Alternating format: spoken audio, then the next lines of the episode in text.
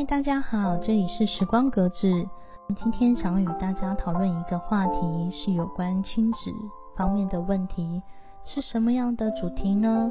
主要想要探讨，假设在青少年时间，他与父母有了争执，意见有了偏歧，这个情绪让他觉得难过，我们也觉得不舒服，我们该如何处理呢？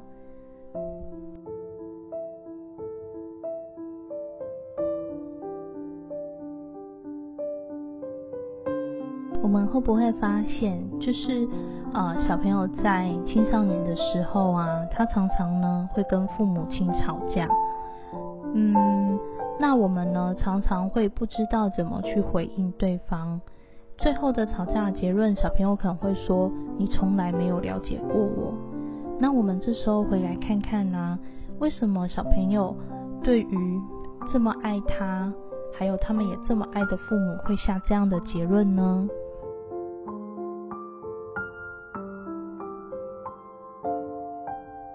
其实，我觉得在这过程当中，我们自己做父母的，从小到大，可能也是啊，父母亲这样对待我们，然后长大的。所以说呢，我们对于情绪来的时候，该怎么处理跟面对这件事情，就蛮重要的。我的好朋友阿满姐姐，她就有分享过说，情绪呢，就像云来来去去。情绪来了，若不干扰它，它会自然流动，而且它会把我们带到我们该去的地方。情绪不是你，你的神经系统很有能力处理它，你只需要真实的面对它，它会带你看到更多的自己。所以有时候认识情绪是好的，因为情绪是中性的。它是来让我们认识我们自己，以及从这么痛苦的情绪当中，比如说，嗯，小孩跟我们吵架，我们很难受。我觉得小孩子他如果不听我的话，全世界就要完蛋了。我为我得为他的未来负责啊。然后小孩他会觉得，哦，我今天竟然对我这么深爱的父母，然后讲出这么啊伤心的话。那我该如何去面对他呢？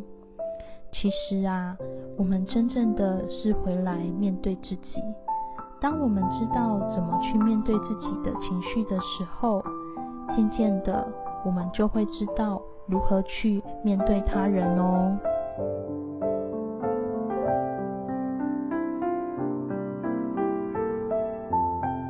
通常情绪来了。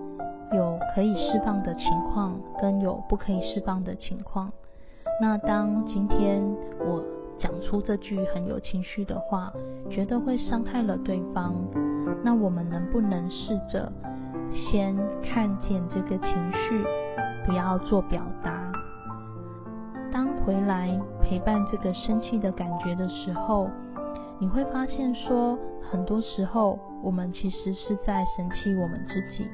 我们觉得自己哪里没有做好，我们觉得努力了那么多却没有被看见。那在适当的时候，我觉得，嗯，很好的去释放一个情绪压力是非常必要的。比如说，在你容许情况下，你可以就是去打枕头，或者是去啊自动书写，让自己的这个负面感觉慢慢的去流过。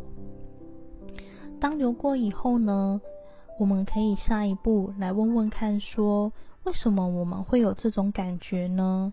为什么我没有办法接受这件事？进而我们可以去看到我们自己的想法。那从这想法当中，我们可以去看到说我们喜欢的方向在哪里。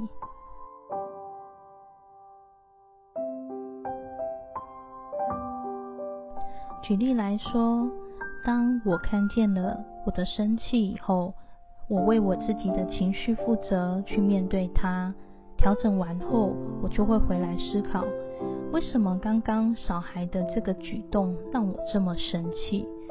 为什么我的妈妈讲这句话我这么伤心？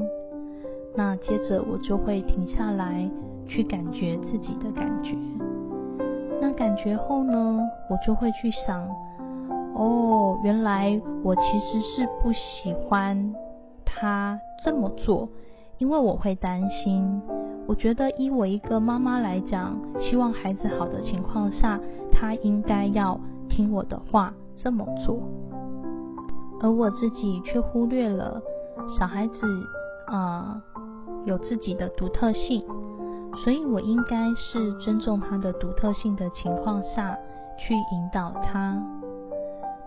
那经有几天的沉思以及感觉自己的感觉后，后来在跟小孩子在沟通的过程当中，我发现我的感觉变成是一种陪伴与理解。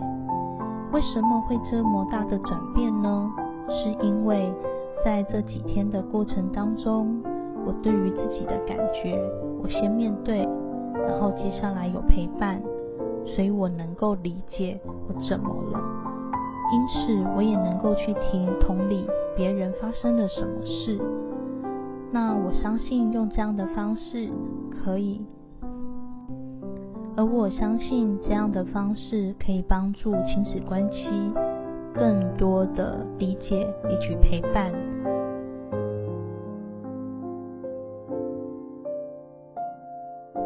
好啦，今天的分享就到这，期待我们下一期。